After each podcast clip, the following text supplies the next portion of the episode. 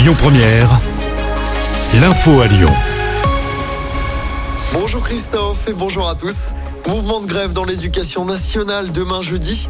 Les syndicats appellent à la grève sur les salaires et les conditions de travail. 40% de grévistes dans les écoles primaires. C'est ce qu'annoncent en tout cas les syndicats qui veulent lancer un avertissement au gouvernement.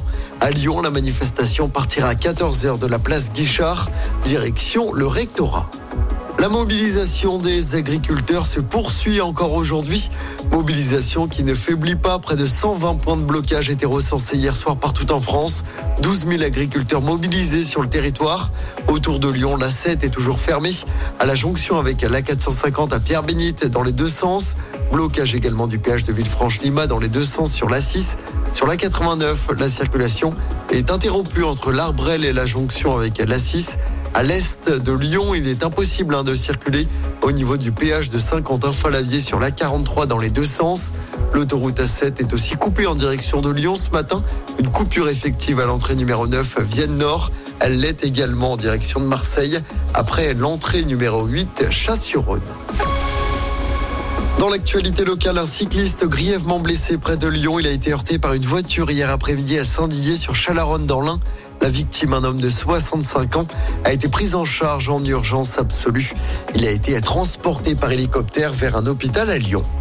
Ce drame au sud de Lyon, hier, une personne a été euh, mortellement heurtée par un train près de Grigny vers 13h30. Selon les premiers éléments, il s'agirait d'un suicide.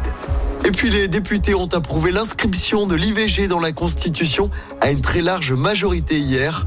La notion de liberté garantie pour les femmes d'y accéder sera désormais soumise à un vote au Sénat. On passe au sport du basket. L'Asvel rechute en Euroleague. Les Villers-Banais ont perdu contre Fenerbahçe hier soir à la LDLC Arena de Dessine. Défaite 83 à 73. 19e défaite hein, de la saison en Coupe d'Europe pour le club Villers-Banais qui reste à la dernière place au classement. Et puis en foot, match sans enjeu pour l'OL féminin en Ligue des Champions ce soir. Déjà qualifié pour les quarts de finale et assuré de finir première du groupe, les Fenotes reçoivent le Slavia Prague. Coup d'envoi du match à 18h45. Écoutez votre radio Lyon Première en direct sur l'application Lyon Première, lyonpremière.fr et bien sûr à Lyon sur 90.2 FM et en DAB+. Lyon Première